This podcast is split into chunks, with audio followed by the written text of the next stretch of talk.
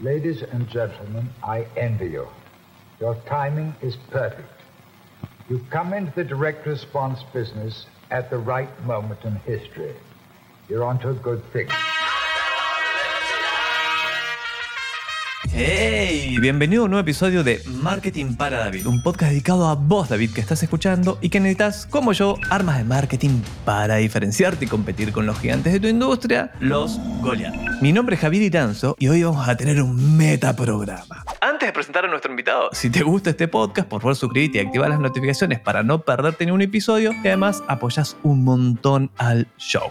Ahora sí, hoy voy a hablar con Francisco Ackerman. Sí, David, tercera vez que recibimos a este absoluto crack. Por si aún no lo conoces, Francisco es fundador de The Power Challenge, la primera academia de finanzas e inversiones de Latinoamérica. Además, es el influencer más visto de Chile. En el 2020 comenzó a crear contenido y se entusiasmó con la idea de apoyar a 100 millones de personas con sus finanzas personales. Poquita cosa. ¿Por qué 100 millones, no 10, 1? Andás a ver, quería un número muy grande. Evidentemente se lo vamos a preguntar. Si querés escuchar más sobre la historia de Francisco y sus años en capitalizarme, podés escuchar el episodio 18 de este mismo programa. Si preferís conocer sus técnicas para generar contenido, podés escuchar el episodio 97. Después de este, por supuesto. Hoy lo invité porque entre todo el contenido que genera para las más de 400.000 personas que interactúan con sus cosas, tiene dos podcasts. El primero fue Aprende de inversiones y ahora está con Peras y Finanzas. Vamos a aprender cómo crear un podcast que tus clientes ideales quieran escuchar. Quédate que vamos a aprender muchísimo, pues.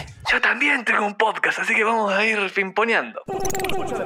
Bienvenido, Francisco. ¿Te presenté bien?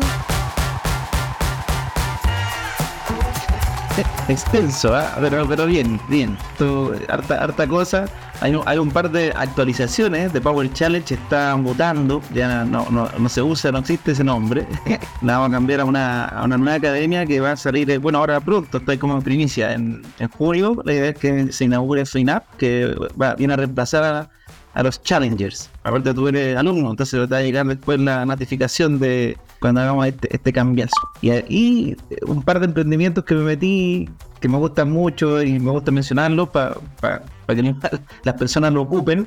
Me metí en, en Good Meal, que es un, una aplicación que básicamente uno puede comprar comida mucho más barata, que son las clásicas cosas que están dejando porque lo pueden dejar para otro día, Do Dunkin' Donuts, Starbucks, incluso los supermercados, porque lo piensan que es solamente golosina y uno los compra. Entonces estoy metido ahí, estoy metido en, en hacer el desafío de la TAM, que es para quien quiera aprender de tecnología, nuevas habilidades para generar mayor valor y ganar más plata, básicamente. Y así me iba metiendo en cositas. G-Sense, que es una aplicación para ayudar a gente con sobrepeso, me, me incluyo, por eso me, sí me hizo mucho sentido poner plata ahí en mi sobrepeso, diabetes y enfermedades cardíacas. Entonces, de a poquito estoy entrando en, en, el negocio del inversionista ángel con muy poquito capital, para que no piensen que ando todavía radioso. Estoy en proceso de creación de riqueza recién, pero ponen fichita en distintos emprendimientos. Cuando decís eh, invirtiendo de a poquito en estos emprendimientos, ¿de cuánta plata estamos hablando? ¿100 mil pesos chilenos? ¿Un millón? ¿10? ¿100 millones? No, en algunos, bueno, en uno es un millón, en el otro es un fondo en el cual invertí 15 mil dólares, que eso, ese fondo invierte en algunos de estos emprendimientos. Yo estoy en el, en el fondo, básicamente. Y, y entré con una cuota baja, hicieron como un, un deal conmigo de entrar con cuota baja, pero yo tenía mucho acceso al emprendedor, al ecosistema y todo, entonces me hicieron como un canje más, más dinero. Claro, ese es un tremendo canje, digo, para las dos partes. Pues sí, mira, no pongas, no pongas dinero, pero pone tu imagen, con tu audiencia, haces llegar nuestro mensaje a ese lado, digamos, ahí se pueden hacer cosas grandiosas. Nadie, nadie tiene que hacer, no hay flujos de caja para un lado ni para el otro, digamos, y, y, vos tenés el tiempo. Son flujos de tiempos. Flujos de tiempo, que en todo caso es muy valioso, pero si tenés ese tiempo ahí, lo puedes invertir. Bien, ya estuvimos re bien con la intro, vamos al grano. ¿Qué se te dio por partir otro podcast? ¿Por qué le estás metiendo fichas y tu tiempo a crear contenido en ese formato? Bueno, hice muy buena pregunta. Mira, la, primera, voy a contar el origen del primero para, para entender la génesis del segundo. El primero nació por un espíritu simplemente de entregar mis conocimientos, sin ningún otro fin, sin buscar eh, remuneración, nada, simplemente a mí me ayudó muchísimo el mundo de los podcasts. Yo no encuentro una herramienta espectacular y para que entiendan los que están escuchando, la gran mayoría o muchos de los que escuchan podcasts no escuchan podcasts para escuchar publicidad. Escuchan podcasts porque o quieren escuchar, antes escuchaban música, pero ahora se dieron cuenta que a través de palabras pueden aprender mucho, pueden adquirir nuevos conocimientos, pueden de repente siquiera conocimiento, ocio, eh, por eso también los top podcasts tienden a hacer historias tipo caso 63, huevona que creen si toma va a morir, que simplemente una conversación entre personas que lo pasan bien pero la gente está dispuesta a escuchar. Entonces, yo aprendí mucho en los podcasts, en Neurona Financiera, uno que Javier ya lo debe conocer porque lo, repito hasta el cansancio en redes sociales, eh, y me encantó. Yo en verdad rayé con ese podcast, dije, wow, qué impresionante que uno puede cambiar su vida, sus hábitos, con ayuda, obviamente, no el podcast te va a hacer toda la pega, uno tiene que hacerla, pero, te motiva, es un motivador, como tener el personal trainer que tú lo activas todas las mañanas. Entonces dije, quiero hacer lo mismo. Dije, qué, bonito, a mí me ayudó mucho. Y voy a hacer lo mismo, pero con la inversión inmobiliaria, porque me di cuenta que eso es lo que yo sabía, que podía hablar, y que mucha gente no conocía muy bien. Entonces empecé con este podcast que se llama Aprender de Inversión Inmobiliaria. Y el tema es que con el tiempo ya me fui quedando sin tiempo. Vale la redundancia, porque yo repetía harto, repetía dos capítulos a la semana, que eran dos grabaciones, básicamente, uno, imagínate, una hora y media por grabación, una hora, más la edición, que lo editaba yo solo, y no tenía ni una remuneración. Entonces me, ocupaba por decir algo, no sé, ocho horas más o menos entre edición y, subida y todo a la semana, que en un principio las tenía porque estaba soltero eh, o, no, recién pololeando, pero tenía sus tiempos, trabajaba como, como trabajador tradicional, entonces tenía todas mis tardes para mí, pero de repente me puse a emprender, tuve guagua y, ahí las cosas empezaron a cambiar, los tiempos ya no, no, era, no, no era como que yo podía dedicarme dos horas eh, la creación de contenido empezó a crecer mucho. Entonces, eh, todos mis, tardes que antes yo no las ocupaba para nada, o las ocupaba para solamente ocio, se convirtieron en, productivas, porque los lives o los contenidos lo hacían más tarde. Entonces ya no me daba tiempo y decidí frenar la producción del podcast con, mucha pena, pero dije ya no, no, me está dando. Y luego, eh, sí me quedé siempre con la bichita, dije qué fuerte es el podcast, no lo había pensado como económicamente al principio, pero me di cuenta, en capitalizarme, que un tercio de los clientes llegaban porque me habían escuchado en algún lugar. Bueno, le doy todo el mérito al podcast, porque además yo estaba haciendo redes sociales y un montón de cosas, pero gran parte, o sea, mi podcast lo escuchaban mínimo, mínimo 5.000 personas por capítulo, entonces yo decía, hay gente escuchando y de repente me calzaba con que los vendedores de la empresa decían, oye, llegan porque escucharon que tú decías que hay que no sé qué, que hay que aprender, y al principio los vendedores se enojaban porque decían, nos hacen muchas preguntas y ya los clientes venían sin cachar nada. Y era más fácil guiarlos a la venta. Ahora llegaban con ganas de, salir, ¿cachai? Y, entender lo que están comprando. Entonces, me quedé dando vuelta con eso y dije, ya, amo lo que hago, pero, ¿qué pasa si convierto esto también en un instrumento de una generación de ingresos adicional? Además, que ojo, ahí es donde hay que distinguir dos cosas. Hay podcasters que nunca le van a generar ingresos a su podcast y que simplemente lo van a hacer como, eh, o sea, hay tres verdad. Los que lo hacen por filantropía, ¿está bien? Y entregar, entregar, entregar, que está muy bien, me parece. Yo todavía no puedo ser filántropo, me encantaría hacerlo. Ya llegaré, ya, llegará el día. Pero que, aunque a uno le guste la filantropía, creo que es bueno generar valor porque también enseñas a los demás que de todo se puede sacar valor, ¿ya? Por eso es un dato importante. Segundo están los que hacen esto y les trae beneficios a su compañía. Entonces, el podcast en sí no tiene auspicio, no tiene cosas. Por ejemplo, Javier, pues yo creo que el tuyo tú no tenías auspicio. Oh, oh, oh, momento, me arruinaste la sorpresa, pero, pero ¿sabes qué? Antes de, responderte eso, yo me acuerdo perfectamente cómo te conocí. A mí, un ex cliente del Banco Santander me dice, ¿sabes qué? Hay un weón, Francisco Ackerman, de capitalizarme. Digo, ¿capitalizarme esos chantas?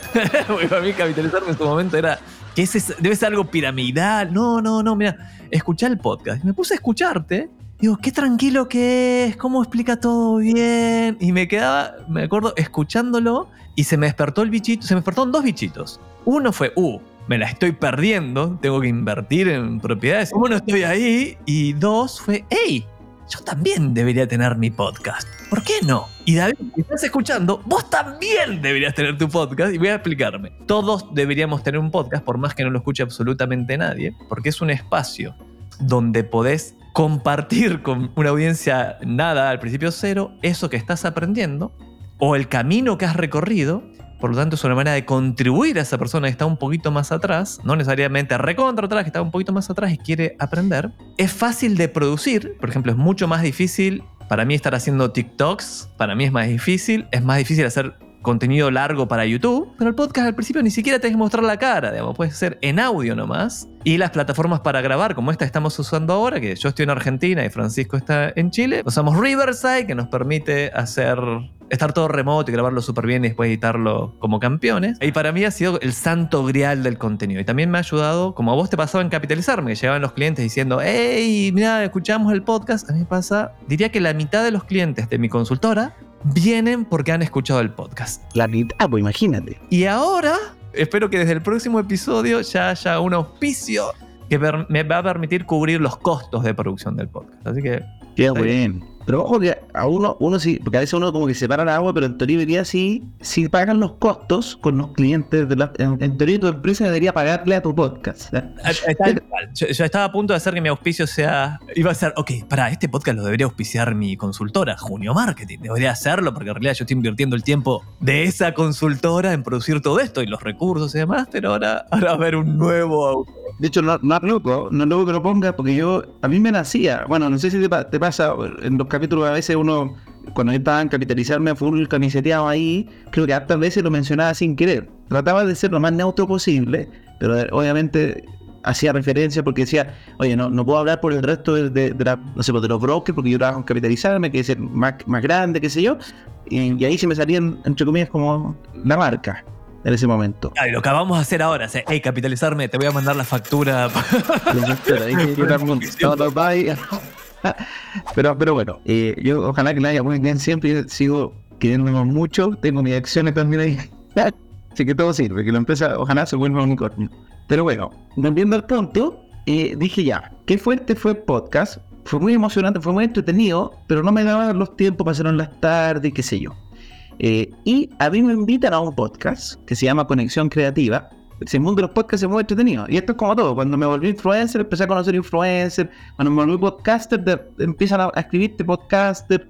De hecho, me voy a contar con emisor podcasting. Uh. Es, de los grandes. Le voy a hablar de ti, ya hablar de ti. Ahí debe ser modelo, para que sepa. En emisor ahí te pasan un 25% como podcaster si es que ellos hacen todo. Y hay modelos intermedios que hacen cosas en colaboración, qué sé yo. Yo creo que proponerle que Vera siga creciendo más todavía. Entonces ahí tenemos que ver un acuerdo. Pero llegué y me invitan a la conexión creativa para conocer mi historia, lo de por qué me convertí en influencer, capitalizarme, etc. Y mientras me preguntan, yo veo esto emocionado, que dije, qué bonito, con un set, porque yo no tenía set, era con, con un set de grabación, entretenido, con tres cámaras, y yo me sentí ahí, ya digo, y, termino el podcast y le digo a los chicos, oigan chicos, encuentro espectacular lo que están haciendo. Y yo soy podcaster, o sea, tuve un podcast que ya lo acabo de terminar, pero me encantó. Y creo que puedo hacer uno que sea aún mejor y que además sea rentable para los dos. Les digo que lleguemos a un acuerdo eh, entre, la, productora y, yo, que ustedes se hacen cargo de toda la producción, postproducción, redes sociales, o sea, darle vida al podcast. Esto es súper importante. El podcast hay, hay, hay tipos de podcasts, pero hay podcasts que son solamente Spotify o que se enfocan en la más fácil, que es como subirlo y cargarlo y chao. Y otros podcasts que buscan armar una, una marca en sí mismo. Que ahí eh, nosotros abrimos al tiro canal de YouTube, Instagram, TikTok. Entonces, el podcast agarró vida. Y les dije, hagamos esto, ustedes se encargan de esa parte y yo hago, eso el, el, el, el principal en el fondo, traigo los invitados y también traigo los sponsors. Y ahí desde el día uno dijimos que ese podcast iba a ser un podcast que iba a entregar mucho valor, que estaba mucho mejor grabado que el anterior, eh, pero además iba a ser redituable. Iba a ser un ejemplo también para las personas que puedan eh, saber que se puede vivir incluso de podcast. Si, este productor lo armara solo, o si seguimos creciendo, no te voy a decir que ser millonario, pero sí para tener un sueldo, o sea, no sé, cada persona del equipo va a poder tener por lo menos sus tres veces o cuatro veces un sueldo mínimo. Entonces, no deja de ser. Es un sueldo que ya está ahí en el, no sé, 13% del país. Solamente con un buen pod. Y eso es para personas que quieren buscar sueldo. Para la marca, es una audiencia. A nosotros nos escuchan entre 35 y 40 mil personas mensuales. que te escuchan 30 minutos promedio. O sea, te están consumiendo tu marca, no un comercial en la tele de 20 a 30 segundos que te cobran un ojo la cara antes, pero bueno, parte de así en la industria, eh, y que tenés que estar todo el rato para hacer recordación. Aquí te están escuchando 30 minutos a ti. Ahí tocaste un tema recontra interesante, David. Ahí lo voy a conectar al, tema de este podcast que es marketing y es esa categoría, digamos, se denomina content marketing o, o marketing de contenido. El mejor ejemplo del marketing de contenidos para mí de la vida es Lego. Por ejemplo, Lego The Movie, que vas a ver una película de dos horas y vas a pagar la entrada para ver todo hecho con Lego. Y que, mira qué querés hacer después que saliste a ver la película, comprar Legos o comprar más de sus contenidos. El podcast, cuando es, ese entregar contenido, estar educando ya con una marca, como en tu caso, o en la mía es mi marca personal, Javi Danzo, es una manera, la mejor manera de entrar en la cabeza y en los corazones de tu audiencia, porque les estás dando valor, valor, valor, valor, versus el, mira, quédate viendo la tanda o viendo mi anuncio. Y eso es importante, eh, lo que dijiste ahora, valor. Eso, eso, no se te puede quitar de la cabeza. Si tratas de hacer que el podcast, porque yo he visto a esta empresa crear podcast y me han invitado y, interesante eh, de grandes bancos, de fintech, pero siempre está detrás, no agencias como la de Javier, no, siempre está detrás una, una cabeza como de marketing como, que está con esos como espíritus medios tradicionales y tratan de, de pautear el podcast para decir los mensajes claves de la empresa que quieres, que, que tú quieres entregar, no lo que la gente quiere escuchar. Y esos podcasts yo veo que nunca logran arrancar de los, ni siquiera top 100, o le tienen que meter marketing, que, es absurdo. El podcast en sí es marketing, y le tienen que meter plata para que, para que la gente lo, lo llegue. Entonces yo digo, ¿pero cómo? Si el podcast debería aprender por sí solo. Quizá ya si una marca quiere partir de la nada y, que, y que agarre vuelo, le meterá un poquito, pero si, el podcast es valioso, se vale por sí mismo, ¿ya? Y después empieza boca a boca, inmediatamente. Entonces, eso es súper importante. El podcast tiene que entregar valor y valor que quiere escuchar la gente. Y lo que tú quieres entregarle a ellos de verdad, no lo que te conviene en general. Entonces, empezamos con esta idea de podcast. Les dije a los chicos, ya vamos, hagamos, no sé, pues tres meses y salimos a buscar auspiciadores. Y lo lindo fue que en esos tres meses el, podcast mío por lo menos fue una, una idea que era yo con un invitado. Era siempre un invitado y yo, a no ser tan autorreferente. O sea, un invitado y yo siempre con una temática diferente en cada capítulo sobre distintos tipos de inversión. ¿Y cuál era el, el, la, el ancla? Porque de repente uno dice, oye, ya, pero traer invitados para hablar de temas de esos como típicos. Sí, pero acá tenía un, un, un concepto que el nombre del podcast, con peras y finanzas, es explicar lo que venga. O sea, si yo traigo a, a, un gallo de la NASA que va a hablar el lenguaje de negocio que nadie entiende de inversiones, yo me preocupo, porque eso ya lo he dominado con el tiempo, de traspasar ese lenguaje complejo a un lenguaje terrícola que cualquiera puede entender de finanzas personales. Entonces, era un capítulo que me costó mucho y no, sé si la logré, pero a la gente igual le gustó el capítulo. Es un impuesto que, que había conceptos que ni yo conocía, entonces está, yo mismo estaba rayando la papa en el podcast, pero me sirvió para aprender harto, eso es lo importante y, probablemente vamos a otro capítulo para profundizar. Pero en general es eso. Y, ahí, a los tres meses, llegamos a estar el top 10 Chile de, de podcasts más escuchados de todas las categorías. O sea, en el número de categoría financiera número uno, pero de todas las categorías. Pero para esto, esto, porque David, si estás ahí y estabas pensando, iba a empezar mi podcast, pero con, ese estándar de Francisco, de que en muy poco tiempo lo logro posicionar como uno de los podcasts más escuchados de, de Chile, de la región, sin duda es, tu historia, ha sido una historia que no, la, no, no, fue de un día para el otro, sino que tenías toda la experiencia anterior, y aparte tenías tú ya tu posición como influencer con muchísima valga la redundancia, comillas, la influencia, para el resto de nosotros mortales, el podcast sigue siendo, de nuevo, el santo grial del contenido. Aunque no lo escuche nadie, yo siempre digo, mira, aunque no lo escuche nadie a mi podcast, que al principio no lo escuchaba nadie, voy por el episodio 120 y ahora voy a blanquear mis cifras. Muy bien. Que están, lejos, están lejos de estar las de Francisco. No lo escuchaba absolutamente nadie, pero me ayudó mucho a mi negocio porque sí empecé, y eso lo hice tarde, lamentablemente, lo hice como el episodio 50, o sea, el primer año me lo eché, en el sentido que podría haber hecho esto antes, que fue, ¿sabes qué? Voy a sacar clips de mi podcast. Sí, de la cara que estás haciendo de puta el huevo. Bueno, eso, eso no lo hice, eso yo no lo hice en el 1. En el 2 sí. Ok, ves, aprendiste. En primer, entonces no sacaba. Dije, cuando empecé a sacar, dije, bueno, tengo acá una excusa para estar mostrando que tengo un podcast y que hay- y tengo de vez en cuando algo interesante para decir y acá está. Y, yo- y lo que le digo a mis clientes es, mira, no importa que no escuchen tu podcast, importa que sepan que tenés un podcast. Y les digo, mira, durante los primeros 100 episodios no vamos a revisar las estadísticas. no vamos a mirar los números porque te vas a deprimir. Pero si pasás el año, y las estadísticas dicen, se le escuché a Nicolás Orellana, otro podcaster, que es Una máquina es un Nico, una máquina. eh, no, tremendo. El Nico va a ser de los que pasa exponencialmente de, de 0 a 100 rápido. Eh, no, lo- lo- locura. Y era el 90% o algo así, o más del 90%, no pasan del episodio 21. O sea, si haces 22 episodios, ya estás en el 5% de los que podcast más exitosos, porque logran mantenerse en el tiempo, bajo esa métrica. Pero digo, ¿sabes qué? Es una forma de expresión que al principio no la escucha nadie, que vas a poder empezar a sacar algunos clips acá y allá. Y si te mantenés como Francisco, que tuviste tu primer, digamos, tu primer podcast hiciste exitoso el segundo, o el mío, que voy por el, este es el episodio 120, y acabo de casi cerrar mi primer auspicio. Buenísimo. Hay que celebrar. Sí, sí, después sé que pedí poca, paréntesis, pedí poca plata. poca plata, pensé que había pedido suficiente y, y el auspiciante se rió. Me dijo, ¿en serio? Dale. Así, ¿qué especie temporario? Yo cuando, cuando hice mi primer auspicio persona influencer, eh, yo no me di cuenta. Yo para mí estaba feliz con lo que cobraba hasta que supe cuánto cobraban los que tenían un tercio de seguidores míos. Sí, me quiero poco.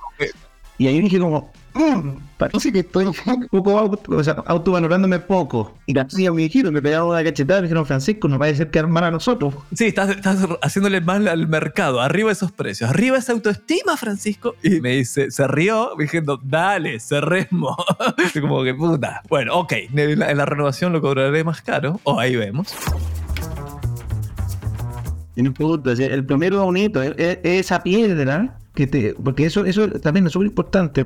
La primera piedra es esa piedra, es, la más dura porque es la, es la que empiezas. Tú empiezas, pero ya empezaste. Y puedes construir una casa gigante, una, lo que queráis construir. Ahí va a depender del esfuerzo que hagáis y la cantidad de ladrillos que ponéis. Pero el primero, hay millones de personas que jamás ponen. Es como está ahí el terreno vacío, saben que tienen que hacerlo, pero jamás se atreven a poner el primer ladrillo.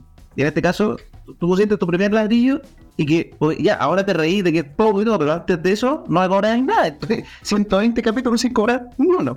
No, y pagando, la, y pagando la producción, porque la producción este podcast tiene un costo monetario, hay un flujo de dinero para producirlo, está mi tiempo, digamos, hay un montón de cosas involucradas y ahora... Pero se, se empezó a pagar desde el episodio 50, se empezó a pagar por los clientes que recibía, ahora ya se autosustenta por el auspicio. Y este episodio, ahí blanqueando ya mis cifras, lo van a escuchar aproximadamente 600, 700 personas, esa es, y desde que partí se ha descargado unas 55 mil veces. Esa es como la audiencia total. Y eso ha ido creciendo con el tiempo. Digamos, los, los podcasts al principio no los, los escucha el que los graba y el que lo edita. Digamos, tiene nada más. Ya no es que lo mandáis. Ya, o sea, tal cual. Y escuchan dos segundos y dicen, no, qué lata. Y se van. Pero si te mantenés, si te mantenés, te mantenés y con esa convicción diría de, mirá, en realidad puedo decir que tengo un podcast, lo puedo usar como esa herramienta, puedo sacar algunos clips, entonces tengo ese contenido que sale de ahí y alguien más me los edita, así que no tengo que hacer nada. Empieza a hacerle bien a tu marca, ya sea tu marca personal o a la de tu negocio. Exactamente. De hecho, bueno, yo te voy a aprovechar a hacer una pregunta en vivo. Yo creo que puede servir a todos los que estén pensando en crear un podcast. Que me ocurre, por ejemplo, yo tengo mi podcast antiguo alojado con mi correo en Spotify. porque ahora ya no es Anchor. Antes Anchor era la aplicación. Ah, para todos los que piensan hacer un podcast, es súper simple en términos de aplicaciones. Eh, tienes que tener un computador ideal. Puede ser con celular, pero tienes que tener internet, tienes que tener un computador. Eh, yo partí con un micrófono de cintillo, ojo, a un cintillo así, pero y, y ni siquiera mío, lo saqué como de los usados de capitalizarme que me dijeron, no, si eso ya no, no funciona porque no se escucha por un lado, ya me lo llevo. O sea, así partí, hasta el capítulo yo creo que 25 recién, compré un micrófono más decente, porque obviamente el audio era importante.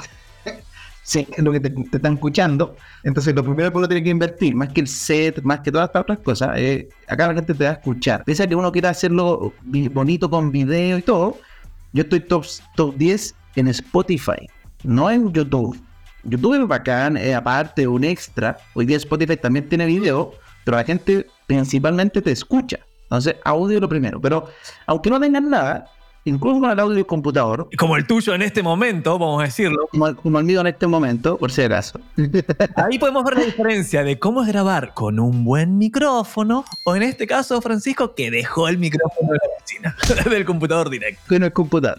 Sí, no, tengo, tengo que mejorar mi, mi- set. Como ya no grabo en, computador, ya no, no- mi set lo tengo para nada. Pero no tengo set, de hecho. Y bueno, la cosa es que la aplicación Anchor, que ya no existe, ahora es Spotify for Podcasters, que con eso puedes cargarlo gratis. Incluso puedes grabarlo ahí, pero no es tan, no es tan amigable para grabar. Y después tienes estas aplicaciones como la que estamos usando acá con Javier, que es eh, Riverside, o existen Zen- Zencast, incluso por Zoom. Yo partí por Zoom, ojo. Y lo hacía por Zoom para poder descargar el video y subirlo a YouTube para tener contenido. Eran, eran bien, bien feos mis contenidos, pero, pero filo, era para comenzar. Entonces, con eso, ya, y, si quieres editar, Audacity, que era una aplicación gratuita, deben haber otras más modernas, pero esa funcionaba. Nada más que eso, y el tiempo, tener la horita para hablar, la media hora, lo que sea. Entonces, eso es súper importante. Y lo que quería preguntar es que de mi podcast, que hoy día está alojado, y yo ahora estoy sacando canciones, que es una, una nueva beta eh, que quiero sacar financiera. Ya saqué la primera, que encuentro que estuvo chistosa, ahora voy por la segunda, que hace con otro tema, más tipo, la primera fue rock, la segunda es el trap, y así. Y no quiero subir a Spotify. y trato de subirlo en mi cuenta y no puedo porque está el podcast. Y tú sabes, Javier, si se puede hacer dos en una sola cuenta o tengo que crearme un correo particular para eso. Me pillaste. No, no, no pillé, lo sé. Los- Es que nadie tiene dos podcasts en una cuenta. No, no conozco todavía un autor de dos podcasts a la vez. ah, no, digamos, estaría bueno porque uno podría tener varios podcasts. De- debe estar la opción de tengo más de un podcast. No la he visto. Ya, pues, yo no me cuenta. Repasando como el stack, o sea, lo que necesitas es un computador decente, necesitas un micrófono y en Mercado Libre vas a encontrar de todos los precios y colores, vas a ver los que tienen los podcasters y digamos, y, ahí por ahí te entusiasmas, pero un micrófono recontra bueno, que es el Shure, no es este, sino que es el anterior, vale 300 mil pesos, ese es como filete, filete, filete, si no tenés desde 70 mil pesos, o sea, de 100 dólares, 300 dólares, 500 dólares, 1000 dólares, tenés de todos los precios. Riverside, Zencaster, o incluso si lo querés hacer en vivo, lo puedes hacer usando StreamYard. Yo algunos episodios los hago en vivo y uso ese, entonces StreamYard para todos lados. StreamYard tiene la gracia de que lo mandas a YouTube, LinkedIn, Twitch, Facebook, Twitter a la vez, donde estás streameando como un campeón en todos lados. Y después, lo que sí yo recomiendo es no lo edites vos mismo. Idealmente que tenga edición porque mejora la calidad del producto y para eso puedes conseguir un editor en Fiverr, Workana, freelancer.com, podés buscarte a alguien que, te haga, que corrija un poco el audio, que le saque los... em, le saque este tipo de cosas, digamos, que los, nivele lo que hay que nivelar, lo deje lo más filete posible y que eso, como también pro tip, tenés que hacerlo de una manera que sea sostenible a tus estados de ánimo. ¿Y sabes cuál es mi, mi mega hack para no suspender el podcast? Una hora me doy cuenta que digamos, si lo suspendo no como, sería. Ah, no como el podcast. Listo, no como. Listo, se terminó mi negocio. Chao, chao, ya fue. No, nos fuimos, se terminó. Hasta que no alcance la libertad financiera bien, no puedo suspender mi podcast. Y, y la segunda, pero eso me podría dar una depresión, igual lo suspendería, es pagar. Yo desde el día uno pagué un fee, se lo pago todos los meses, a quien me lo produce. Entonces, de esa manera, yo sé que esa plata que estoy poniendo, tengo que sacarle el provecho. Entonces, tengo que ir, o sea, estar, grabar, después edite. Y, y además de, de- de pagar por ese servicio y que lo hago, que no me quiero perder ni uno, porque lo pago haga o no haga, ese es mi acuerdo. Sí, el el pro tip para gente que necesita el gimnasio porque no tiene la autodisciplina. Eh, El mismo, o sea, es que contratar un personal trainer y además el personal trainer pagarle seis meses. Así que- y aparte que venga hasta la puerta de tu casa y te venga a buscar. Exacto. Porque si no decís, "Ah, me siento mal, hoy no voy a grabar. No, vas a grabar. Ah, Graba tu puto podcast. Como el, este influencer, como Papa Solio. Papa Solio, graba el puto podcast. Entonces, lo que ocurre además es de pagarlo, es que vos digas, mira, lo único que yo tengo que hacer, como en este, este es un buen ejemplo, es presentarme a grabar con Francisco. Porque todo el resto del proceso es- yo ya lo tengo en piloto automático. Significa que la pauta que me mandaron para hoy la mandó el equipo de producción, después lo, van a descargar todos estos archivos, van a limpiar los audios, van a... Si lo estás escuchando David es porque lograron mejorar el audio de Francisco o consideraron que era suficientemente bueno, le van a meter postproducción, o sea, efectos acá y allá, y después lo van a publicar en todas las plataformas de podcast. Y además van a sacar los contenidos, van a hacer los clips y lo van a publicar en todas las redes sociales. Yo ahí no tuve que hacer nada. ¿Cuánto te gastas en eso? Ahora yo te entrevisto. Si alguien quiere hacerse podcaster y ocuparlo como herramienta, más o menos. Mira, podés producir podcast, depende de los niveles, lo que saques y demás, teniendo un equipo desde, diría, 800 dólares para arriba, digamos. De ahí para arriba. Sí, mensual por episodios semanales. En mi caso, digamos, yo tengo que, como si lo paso a pesos todo lo que invierto, yo estoy invirtiendo más de 2.000, 2.500 dólares en lo que hago con mi podcast. Digamos, ese, ese es como inversión si yo saco lo que efectivamente pago, más mi tiempo, más el tiempo, digamos, como todas las herramientas que uso, además. Eso es lo que te cuesta un podcast. O sea, realidad puedes partir con cero y lo haces vos mismo. Sí, se puede partir con cero, pero si quiero subir todos estos upgrades que, que probablemente van a ayudar a, a potenciar tu marca y qué sé yo, porque el primero que yo tenía lo, hice con cero, o sea, mi tiempo nomás, ahí uno valora su hora. El segundo ocupa una productora, que significa que, ellos pusieron en esa parte, nuestro acuerdo es que no, no se pone plata, sino que es trabajo, pero significa tener tres cámaras, que cada cámara costará, no sé, dos millones de pesos, cámaras pro, los micrófonos, el set, el arriendo del lugar, ¿ah?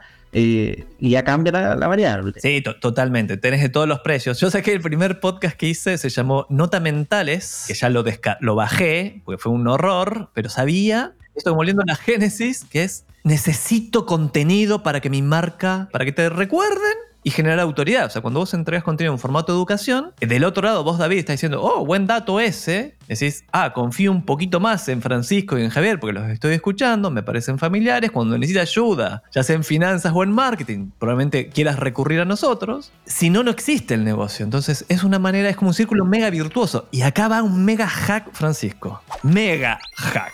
Mega, mega, hiper. Por favor, efecto de mega hack. Esto lo digo, se lo digo siempre a, las empresas que les recomiendo producir su podcast. Que a todo esto, el año pasado produ- produjimos como 10. Así que David, si estás escuchando y esto es también un auspicio, querés hacer tu propio podcast, escribime y, y- y lo conversamos. Y el mega hack, sobre todo para las empresas B2B, es, mira, hay un montón de personas que querés conocer, que deberías conocer. Y no te van a dar un café, no te van a dar eh, su hora al teléfono, pero sí te van a dar su hora para grabar un podcast. Digo, yo esta es la tercera vez que, trabajo con- que grabo con Francisco, pero la primera vez me moría de, ganas de tenerlo y no, no sabía cómo invitarlo, no me animaba y no sé qué. ¿Y sabes cómo me atreví a invitarte? Usé una trampa psicológica que capaz que era- no era necesaria. me un Por por lo que me conocen, yo me imagino que no soy de esos que te diría que no. Pero no lo sabía eso. Entonces usé un, usé un truco Jedi para convencerte y persuadirte que vinieras. Porque fue el episodio 18, mi podcast venía recién partiendo y vos ya eras Francisco Ackerman, digamos. Y el truco que hice fue inscribirme en tu Power Challenge, digamos que valía nada, creo que valía 99 dólares y era fue espectacular realmente, fue muy bueno. O sea, el nivel de valor que obtuve por 99 dólares fue ridículo. Y me pediste un testimonial para el Power Challenge. Yo dije, ok, ahí va el testimonial. bla, bla, bla. Y a continuación dije, che, ¿y podrías venir a mi podcast a hablar de esto? Y me dijiste que sí. Entonces dije, vamos, Francisco Ackerman, lo tengo en el podcast, genial. Bueno, y ahí, pues, y el hack, además de, de cómo tener gente como Francisco Ackerman en tu podcast, después vas, vas conociendo más gente, y aparte puedes usar, bueno, estuvo Francisco Ackerman, uno de los influencers más importantes en Chile, ¿cómo no vas a venir a mi podcast? El hack está en que el podcast no es pública la audiencia. O sea, vos, David, antes de haber escuchado este podcast, no sabías que mi podcast lo escucha entre 600 y 700 personas cada episodio. No tenías idea. Y el invitado tampoco. Por lo tanto, no es como que tengas un canal de Instagram o de YouTube que entra y dice, ah, pero tenés tres followers. No, pará, voy a esperar a que crezcas y ahí invitame. ¿Qué cara dura sos? Como no saben, podés invitarlos y su red de audiencia. Claro, voy a ver a una audiencia, andá a que debe ser grande. Así que ahí tenés un mega hack. Otro mega hack, rapidito, cortito. Este no es tan fácil porque depende mucho de, de adentro, pero métanle pero pasión. Y de real pasión. Yo creo que a mí hasta el minuto nadie me ha dicho que no. Antes, cuando antes de ser influencer tampoco. En el podcast Aprende Inversión y Mujeres, que fue similar a este podcast cuando comenzó probablemente, como yo tenía tantas ganas y, contaba muy bien, yo simplemente quería decirle, oye, quiero, quiero crear este podcast que va a llevar a miles de personas a entender del mundo inmobiliario. Si era algo conocido yo en el mundo inmobiliario, eso sí, por, por capitalizarme, pero tampoco era, era el, monstruo, era simplemente un gerente comercial, buena onda, pero empecé a invitar a profesores de universidad, o sea, decanos de carrera, a gerentes de inmobiliaria, al, al presidente de la ADI, y así, por la pasión que uno le ponía. Y en ese podcast, que aparte ya yo no tenía ni, ni siquiera incentivo económico, no tenía ningún incentivo, que obviamente es mucho más motivante y todo, era simplemente, oye, este va a ser mi, mi piedrita inicial para llegar a los 100 millones. Y yo contaba eso a todo el mundo. Voy a llegar a los 100 millones como de lugar y que quiero que esté acá. Y probablemente esos podcasts lo escuchaban 25 personas, pero no importa. Les metía los 100 millones en la cabeza que para allá yo iba a ir y, funciona. Aprovechemos a responder esa pregunta que hice al principio. Es, ¿Por qué no dijiste 1, 10? ¿Por qué 100 millones? ¿Por qué ese mega hiper número? En la verdad fue porque quería un desafío grande, porque creo que el problema de la educación financiera no es solo chileno, eh, y, no es que, no que lo, crean, lo, lo, veo. O sea, uno ve cómo están nuestros países vecinos, cómo está, como eh, nuestro vecindario tiene muchos problemas económicos. Y, yo me sentí muy identificado cuando, cuando yo era de echarle la culpa a, factores que yo no podía controlar, como mi mamá, donde nací, qué sé yo, a algunos problemas. Pese a que yo tengo muy buena situación, aún así lograba excusar mi crecimiento por otras cosas. Y dije, pucha, esto es como una conciencia colectiva, o sea, hay gente que casi que le echa la culpa a Estados Unidos de sus problemas o a China de sus problemas. O sea, al final buscan la forma de no, que estamos mal por culpa de otro. Y en Latinoamérica es muy común eso, que no lo veo en, otros países. Eh, cuando uno ve a todos estos países que todos quieren ir y ser felices y que son bacanes y que, que tienen, no sé, los nórdicos, Australia y todo, yo no los veo ellos cuestionándose de que les, tienen les cortaba la ala y por eso no no ellos crecen nomás y, le meten cabeza para adelante y, entienden también la importancia de crear valor y que está en sí mismo. Entonces dije en Latinoamérica está este dolor. Lo veo en Argentina que fue un país súper mega ultra rico y hoy día no, está así. En Venezuela eso fue un caso extremo pero también en los países tradicionales y el mismo Chile que, que ah, está creciendo pero pero se logra instaurar que, no, que hay que botar abajo todo para, partir cosas nuevas, y no, se, puede reformular desde, donde uno está. Entonces dije ya, la región es la que tiene el drama monetario, la educación financiera hace que las personas piensen que no pueden crecer en ningún ámbito y, simplemente caen porque obviamente es más cómodo cuando te dicen, oye, eh, la verdad es que nunca fue tu culpa, amigo, nunca fue tu culpa, es otro que tiene la culpa, vamos a atacarlo a él y ahí, ah, tienen, tienen razón, vamos a atacar, en vez de decir voy a crecer yo. Y ahí me enfoqué y, los 100 millones salieron de un porcentaje de Latinoamérica que básicamente tiene esta lógica de que de un hambre, que en el fondo es eh, cuando ya hay una masa crítica de personas que ya están con un pensamiento, empieza a convencer a las otras y se puede, eh, en el fondo, crecer toda la región. Pero tiene que haber una masa crítica que para mí son 100 millones que son los primeros, los pioneros, los que dicen, oye, sí se puede, y cosa que cuando la otra persona diga, no, es que no se puede, compadre, acá son millones los que sí, sí se puede. No es que sea solamente un 1% de la población que puede, entonces genera estos, estos, estos separatismos. Errores, fracasos, cagazos, cagadas. Dale, vulnerate con los fuck ups. Fuck ups.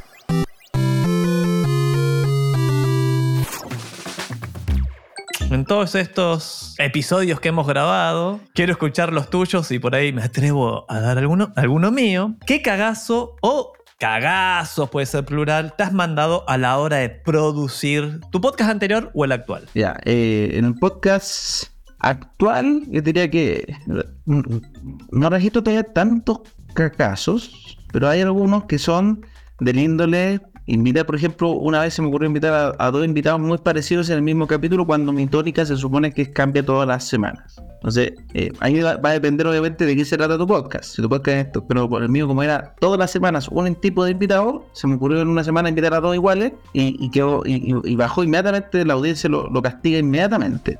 Voy yo con uno. Y este me lo hizo ver Felipe del Sol de Admetrics. Ay, Felipe, te mando la factura por el auspicio después.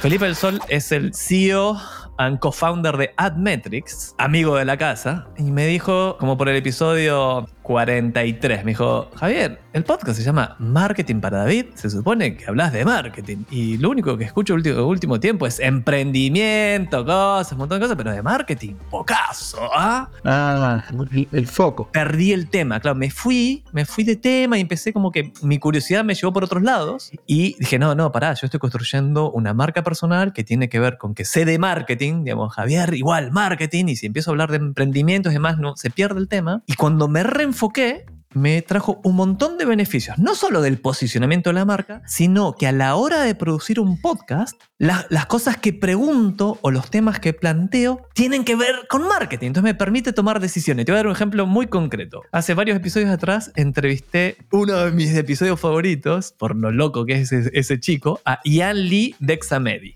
Ah, lo quiero preguntar también. Oh, tiene 21 años, bueno, ya debe tener 22, pero tiene 21, 22 años, fundador de Examedi, le habían invertido, no sé si 25 millones o 50 millones de dólares, una locura. Un Ferrari. No, pero así, una locura. lo- y si, cuando lo entrevistaba, decía, pero estoy hablando con un CEO que parecería de 50 años por toda la experiencia, me hablaba, tiene 22 años. Como, qué, qué locura. Y mi curiosidad era, ok, pero ¿qué comes? Sería, ¿qué comes a la mañana? ¿A qué hora te levantas? Pará, eh, ¿a qué colegio fuiste? Eh, ¿Meditas? ¿No meditas? Pero en realidad era, no, Javier, no caigas en esa tentación. Pregúntale sobre cómo hizo crecer Examedi y qué marketing está haciendo, y qué hacks, cómo, cómo implementa sus campañas. Ahí te permite no irte por las ramas, sino quedarte en el tema marketing. En mi cabeza explotaba una pregunta y yo me la autocensuraba y decía, no, no, no, no, no, sigamos hablando de marketing. Claro, ese, ese es más bueno, ¿no? el foco. Porque uno, como creador, a veces se aburre de lo. porque está hablando siempre de lo mismo, de lo mismo, de lo mismo. Y hay que acordarse que uno está haciendo esto por otros. Entonces, eso es súper importante. Y ahí va el segundo, como comillas, hack. Yo siempre como que estoy pensando y le estoy hablando a este David, David, que sos vos, es un- para mí una persona en mi cabeza, no es una- un grupo, es una persona. Y siempre trato, a veces lo logro, a veces no, de que lo que estamos diciendo acá con Francisco, a vos algo te sirva. Porque si empiezo a hablar de anécdotas personales, de temas, que, que aparte seguramente no las hago ni entretenidas, no te va a servir y, y nunca más escuchas el podcast. Inteligencia artificial. ¿Te ha ayudado ChatGPT y todo lo que te viene a producir tu podcast? Como yo no estoy produciendo mi podcast, no, no veo el tras bambalina. Pero sí sé que los chicos lo han ocupado para dos cosas. Ellos tienen que comprar la edición del chat GPT 5, ¿puede ser? Está la 4 todavía no, la 4 y tienen la versión no, bueno, pero tienen la tienen pagada, que en el fondo se desbloquea, es más, es más inteligente que la no pagada. Y, y yo sé que lo ocupan para los hashtags, el copy, toda la descripción, también les piden, le piden ayuda a ChatGPT.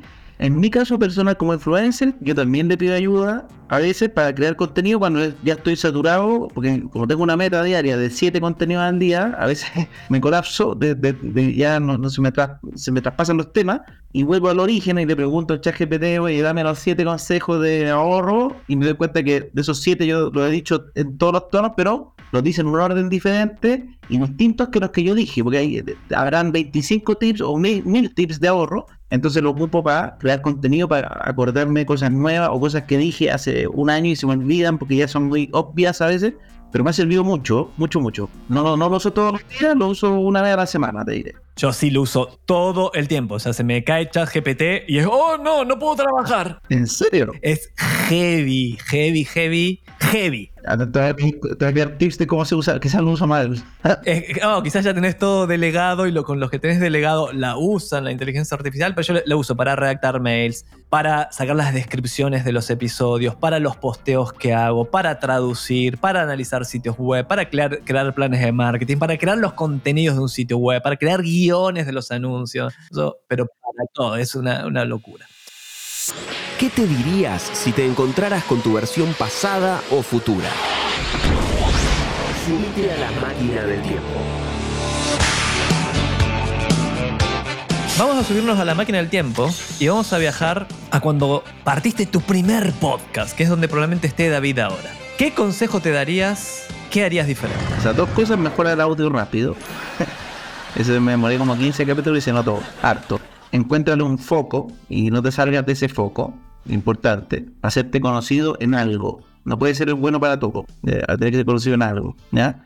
No existen los buenos para todo, de hecho. Y tercer consejo que me daría en ese momento, busca la manera de que, este, de que este, esta pasión que estás haciendo, a menos que ya seas filántropo, te genere de algún modo, ¿ya? Porque si no, en mi experiencia a mí me agotó, me terminó agotando y no, no pude seguir por, porque no, porque necesitaba hacer cosas que me generaran lucas en medida que mi familia fue creciendo. Entonces tuve que descartar al final, pero fue como prioridades, como, oye, puedo seguir haciendo esto, no me está generando ni uno, necesito más plata en la casa, lamentablemente se van descartando las cosas que no generan por las que necesitaba generar. Hoy día, obviamente, si, si, si estoy más bien económicamente, bueno, que ya tengo un podcast que genera aparte, pero diría que trata de que inmediatamente, a menos que seas filántropo, tengas algún formato, ya sea como lo hizo Javier, que te va a ser conocido en lo que tú eres bueno y, vendes de eso, porque por ejemplo si tú trabajas, qué sé yo, en, no sé, con venta de departamentos, pero tu pasión son hablar de, no sé, pues, de barritas de cereal y te ponías a hablar, solo barritas de cereal en podcast y no te generan, ni siquiera quieres vender ni nada, va a ser un problema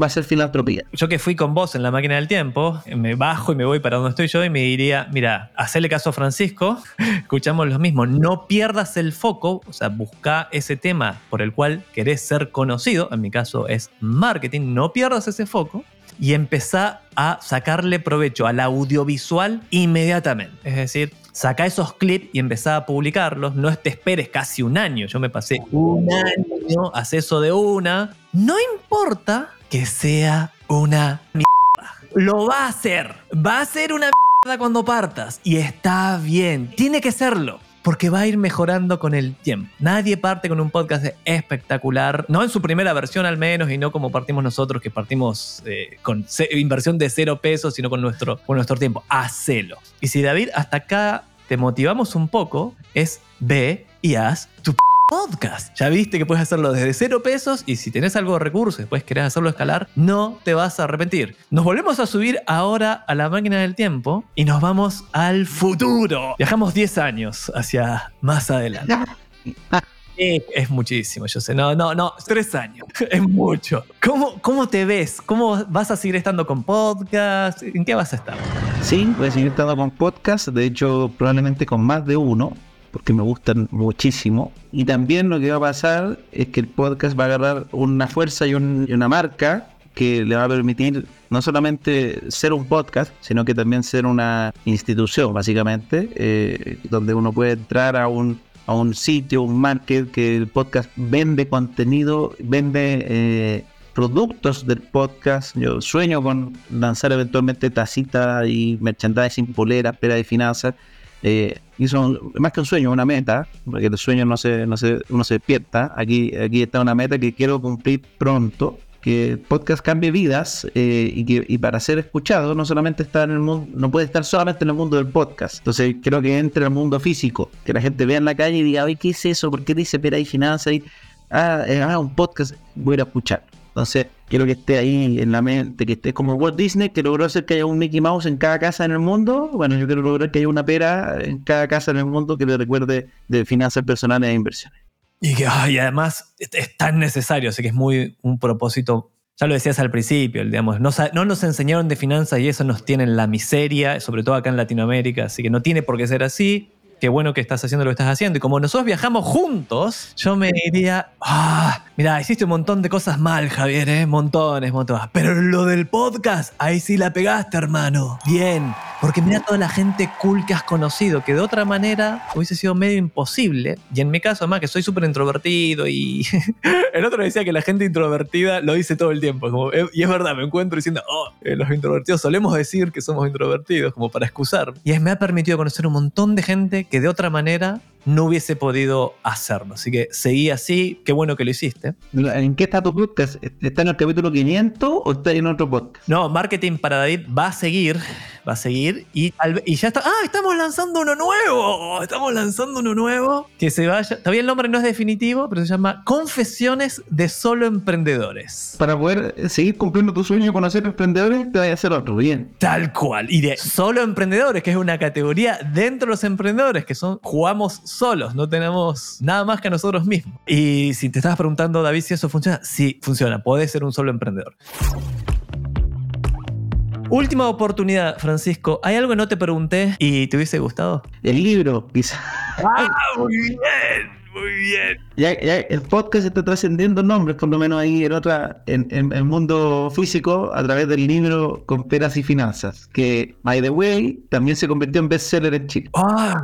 increíble. Ahora, yo sé que ese libro lo escribiste antes de que supiésemos que ChatGPT puede escribirte un libro con un par de prompts. Contame cómo hiciste eso. ¿Lo escribiste vos de puño y letra? ¿Lo mandaste a escribir? ¿Cómo, cómo se hace un libro? ¿Usaste lo que se llama ghostwriting? Por ahí fue. Mira, yo, yo no soy bueno para escribir, no soy bueno para leer. Si lo hago me demoro, yo te diría, me, demoraría tres años en escribir un libro quizás. Eh, entonces uno tiene que conocer sus sus virtudes y sus defectos. Y no se trata de, de- de que uno diga, ah, no, es que me voy a forzar a hacerlo sí o sí. No, depende en qué eres bueno, cómo lo puedes y, y, y qué herramientas están disponibles. Entonces, en este caso a mí me llamó Zigzag, que es la editorial, porque le gustaba muchísimo lo que yo estoy haciendo, el contenido, la historia, el podcast en especial. Entonces, por eso hicimos con Pera y Finanzas. Y la gracia es que eh, yo les dije, oye, tengo un problema, eso sí, yo no, no sé escribir. O sea, y, y escribo mal además, no, no soy un escritor. Porque yo entiendo que para escribir hay que eh, estudiar literatura o no sé, o escribir, aprender a escribir bien ortografía, etcétera. Entonces me dijeron, Francisco, no te preocupes, nosotros tenemos una cosa que me dijo, para que sepas, te diría que el 95% de los escritores lo ocupan, que se llaman los ghostwriters. 95 de los escritores que no se dedican solo a libros.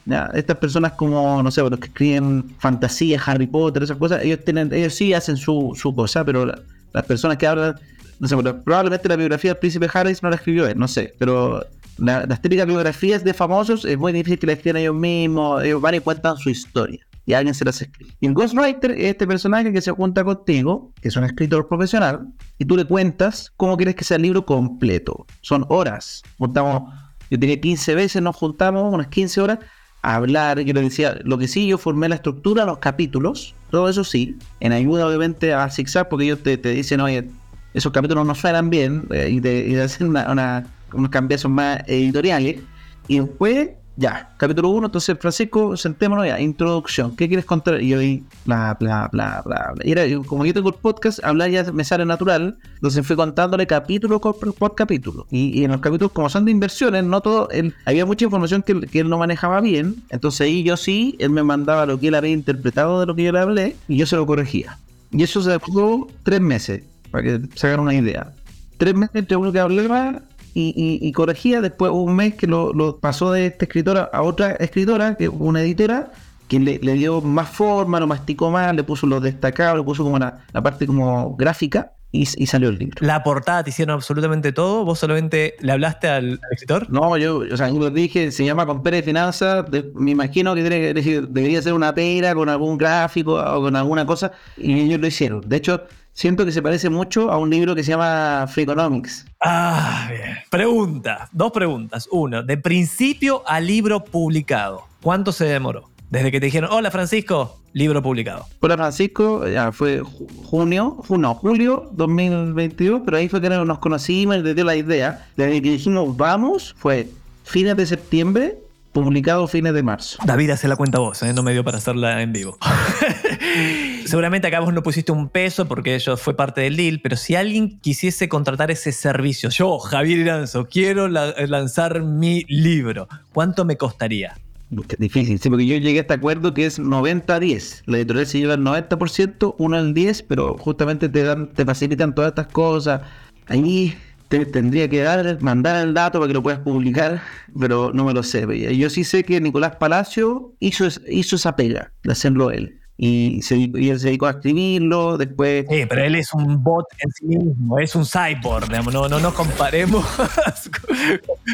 Por eso, pero a nivel cyborg se puede también. claro, tenés que ser cyborg o tener inteligencia artificial. Pero ¿te, te animás a decir cuánto costaría? Además, ¿cuánto crees que cuesta ese servicio? Yo creo que contratar saldrá un millón y medio. El escritor me imagino que te haga la, la- la tarea. Después portar, diseño y todo, otro milloncito entre diseño interior, exterior, etcétera. Yo, diría unos 5 millones si uno calcula todo, como la puesta en escena, la- no sé qué. Fantástico. Muy bien, ahora sí, hemos llegado al final del episodio. Si David, que está escuchando, se quiere poner en contacto con vos y tus infinitos emprendimientos, ¿cuál es el mejor canal para hacerlo? Mejor canal, yo creo que por lejos, Insta. Es el canal que más ocupo. Sí, respondés si alguien te escribe ahí, hola Francisco, soy... Sí, sigue siendo el, por excelencia el más ocupado. O sea, obviamente puede ser el WhatsApp, pero no- lo tengo publicado en algunos lados, no en todos, para que no sea tan invasivo. es como para que, para que se hace la tarea de buscarlo, lo encuentra. Eh, pero en general, Instagram es donde más me escriben, son como 100, ciento y algo mensajes diarios. No lo- logro responder todos, pero la gran mayoría. Ahora sí, muchas gracias Francisco, ha sido un placer charlar con vos por tercera vez, no descarto una cuarta y una quinta. Llegó el momento de despedirnos, gracias por haberme acompañado hasta acá, gracias por escuchar Marketing para David. De este lado del micrófono te habla Javi Ditanzo y del otro está Delphi Suane y Salva Luca en la producción y Fede Ferreira en la edición. Puedes escribirme con consultas o comentarios sobre este episodio a mi mail, javier.com, old school, o en mis redes sociales con el mismo nombre, de preferencia LinkedIn. Que lo pronuncio súper bien desde que aprendí cómo, cómo se decía. No es LinkedIn, es LinkedIn. No olvides suscribirte al programa en Spotify o donde nos estés escuchando y activar las notificaciones para no perderte un episodio. Nos escuchamos la próxima semana. ¿Y te acordás, Francisco, que eligieron a David antes de ir a pelear con Goliat? Oye, ¿puertas en el pelo? No. Deberías, porque esta es tu tercera vez. ¡Ponele onda! ah, esa era. Esa era.